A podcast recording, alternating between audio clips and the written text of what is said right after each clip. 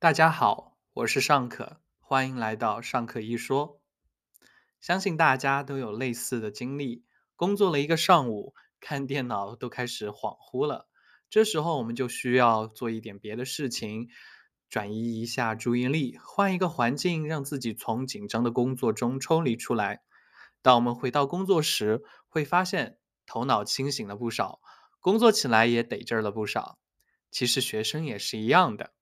最近我所在的城市天气不怎么好，每一天都下雨，导致学生在我的教室里面总是感觉昏昏欲睡的。上课的时候没过多久就开始眼神涣散，不停的点头。当然，他点头不是代表他听懂了我在讲什么，而是他真的困到不行。如果我们这个时候继续讲课，想必效果也不是很好。在这个时候，我们就可以做一些简单、快捷、零准备的 brain break。活跃一下教室的气氛，让学生有机会动一动，帮他们充充电，让大脑休息一下，迎接接下来的学习挑战。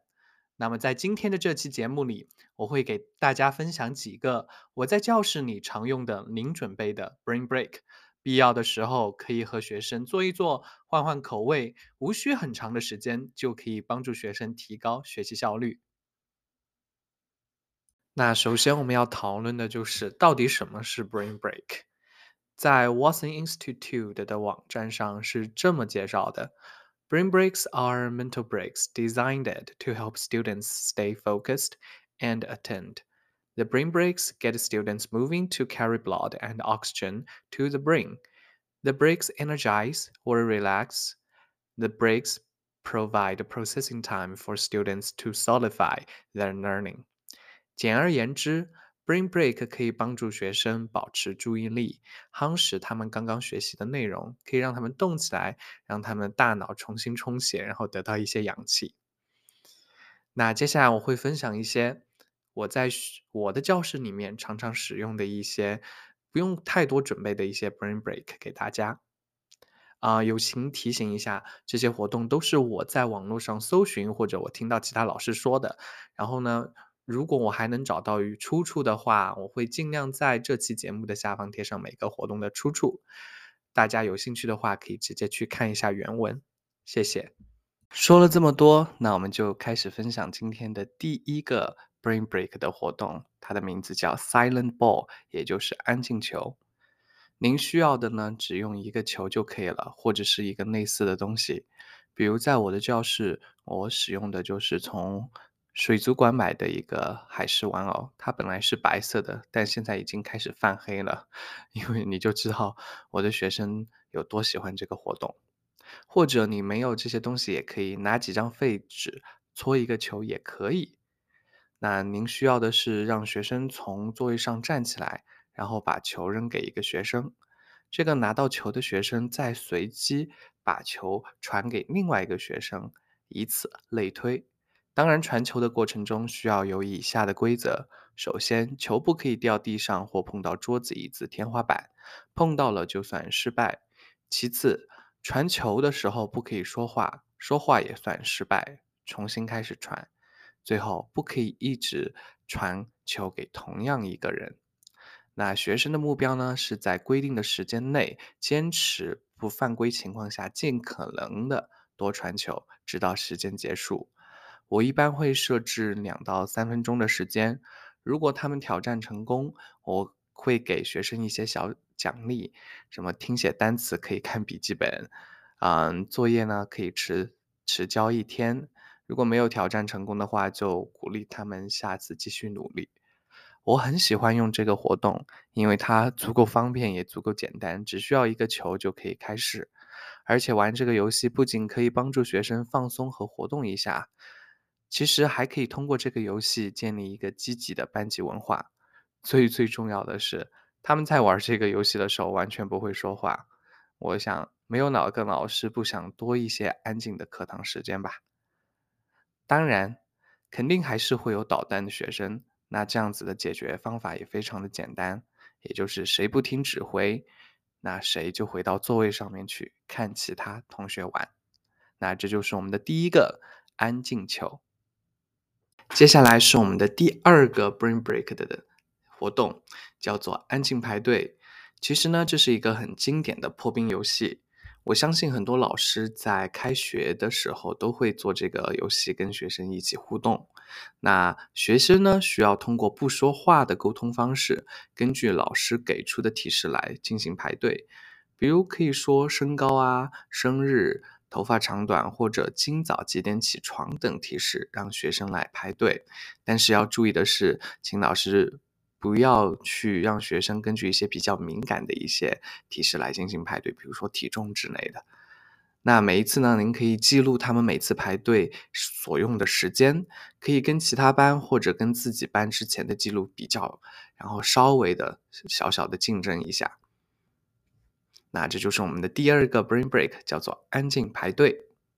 接下来来到我们的第三个游戏，叫做抢树游戏。那抢树游戏呢，其实是我在大学时经常跟朋友喝酒啊、开派对时常常玩的一个游戏。但是呢，我想这用在教室里面也是可以的。那具体玩法呢是这样：把学生分成七到十十人一组，我这里以十个人为例子。那游戏开始后呢，一个人先说开始，然后所有的人按照一到十的数字顺序抢着报数，每个人呢只能抢一次。当有两个人同时抢报一个数的时候，则算失败。比如说，当有一个同学说一，另外一个同学说二，当数到三的时候呢，有两个同学同时说三，那就算他们挑战失败。那挑战失败以后呢，则需要重新进行报数，直到小组顺利的数到了十。那一般我会给学生一到两分钟的时间，让他们进行挑战。如果啊，他们在这个时间内，比如说十秒钟、二十秒钟，他们就已经完成了挑战，我会告诉他们：来，接下来请你们数到二十，请你们数到三十，就是。啊，老师可以根据当时的情况来给他们，嗯，进行一个调整。所以说呢，这就是我们这个游戏叫做抢树游戏。第四个游戏叫做瞪眼睛。嗯，这个活动呢是我从我的小学搭档老师那里学习到的。具体的玩法是这个样子：全班同学需要站成一个圈，所有人把头低下，听老师的指令。老师数三二一，然后学生同一时间抬头看向另外一个人的眼睛，就随便看向谁都可以。如果你看着的人也在看着你，也就是两个人在含情脉脉的对视，那这个两个人就呢被淘汰了，需要坐回到自己的座位上。老师可以根据班里的人数来决定游玩的次数。我一般呢会做十次左右，时间也就一到两分钟。如果班里人数少的话，嗯，可能到时候您可以最后剩一到两个人，这两个人就是赢家。这个游戏非常的好玩，也非常的快。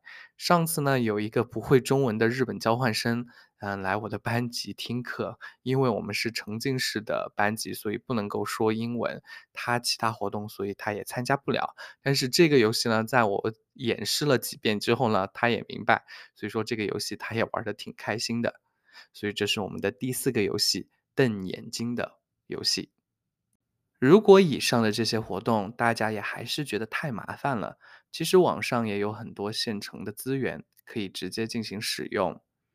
比如说，大家可以直接让学生跟着 YouTube 上面的视频打太极、八段锦、五步拳，甚至瑜伽都行。在视频网站上面呢，有很多类似的视频资源，可以直接。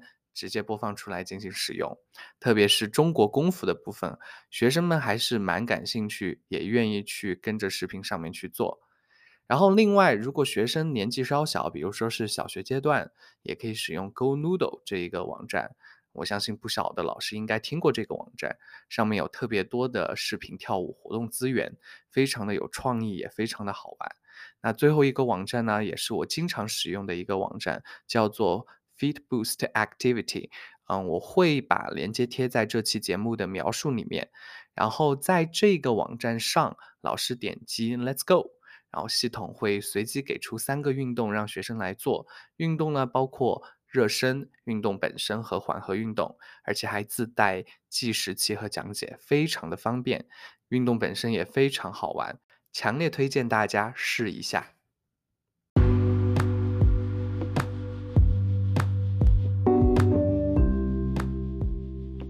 以上就是给大家分享的几个我在教室里常用的 Brain Break，希望对大家有所帮助。